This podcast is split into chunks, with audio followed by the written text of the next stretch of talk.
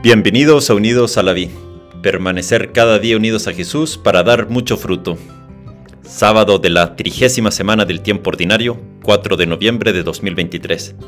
San Carlos Borromeo, obispo. Evangelio de nuestro Señor Jesucristo según San Lucas. Capítulo 14, versículos 1 a versículos 7 a 11. Un sábado Jesús entró a comer en casa de uno de los principales fariseos. Ellos lo observaban atentamente y al notar cómo los invitados buscaban los primeros puestos, les dijo esta parábola. Si te invitan a un banquete de bodas, no te coloques en el primer lugar, porque puede suceder que haya sido invitado otra persona más importante que tú, y cuando llegue el que los invitó a los dos, tenga que decirte, déjale sitio, y así, lleno de vergüenza, tengas que ponerte en el último lugar. Al contrario, cuando te inviten, ve a colocarte en el último sitio, de manera que cuando llegue el que te invitó te diga, amigo, acércate más, y así quedarás bien delante de todos los invitados, porque todo el que se eleva será humillado, y el que se humilla será elevado. Palabra del Señor. Gloria a ti, Señor Jesús.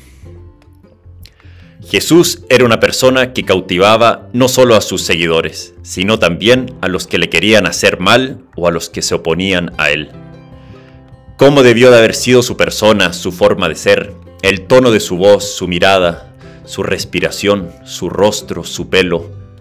Tiene que haber sido alguien que transmitía mucho con su humanidad, su forma de ser, su educación.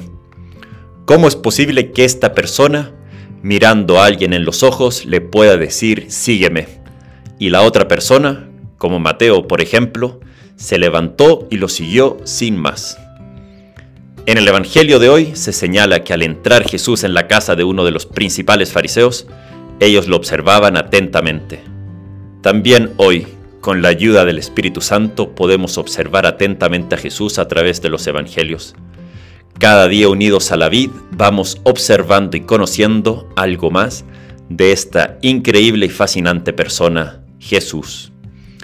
Jesús va a comer a casa de personas porque ha venido a encontrarse con nosotros, a mostrarnos el amor de Dios, a mostrarnos que Dios no quiere estar ausente de nuestras cosas cotidianas. Y también porque como dice el refrán, en la mesa y en el juego se conoce al caballero. Un verdadero caballero no hará trampa en un juego y será educado y cortés en la mesa. En la mesa en una comida se puede entrar en intimidad con la otra persona y Jesús quiere entrar en amistad, en intimidad con nosotros. Hoy Jesús nos da un gran consejo de colocarnos en el último lugar. Esto no significa no usar al máximo nuestros talentos o no amar o no proponerse hacer grandes cosas. Obvio que Jesús quiere que nuestras buenas obras brillen, que nuestros talentos traigan mucho bien y que seamos todo lo que Dios quiere de nosotros. Ir al último lugar es que aún cuando nos aplaudan, aun cuando nuestros talentos brillen, sabemos que todo es gracia, es don de Dios. Y Él tiene el primer lugar, a Él le damos la gloria. Y del último lugar Jesús dice que nos sacará, nos honrará con uno mejor, como nos dice Jesús mismo. San Bernardo señala que si pretendemos pasar por una puerta cuyo dintel es excesivamente bajo, en nada nos perjudicará por más que nos inclinemos. En cambio, nos perjudicará si te yergues, aun cuando no sea más que un dedo sobre la altura de la puerta. De suerte que te darás un coscorrón, un golpe y hasta dice que te romperás la cabeza. Por eso no hay que temer en absoluto una humillación por grande que sea. Pero tenemos que tener gran horror y temor al más mínimo movimiento de querernos los mejores, de presumir, porque ahí sí nos daremos en el dintel de la puerta. No nos comparemos con nadie, no nos sintamos mejores que otros ni peores que otros. No por ir al último lugar somos peores, ni porque nos hagan pasar a primero somos los mejores. Somos lo que somos a los, a los ojos de Dios. Y eso es que somos hijos, hijos muy amados por Dios, ni más ni menos.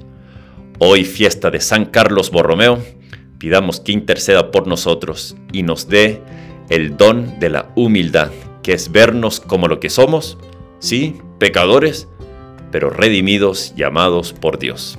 Que Dios te bendiga.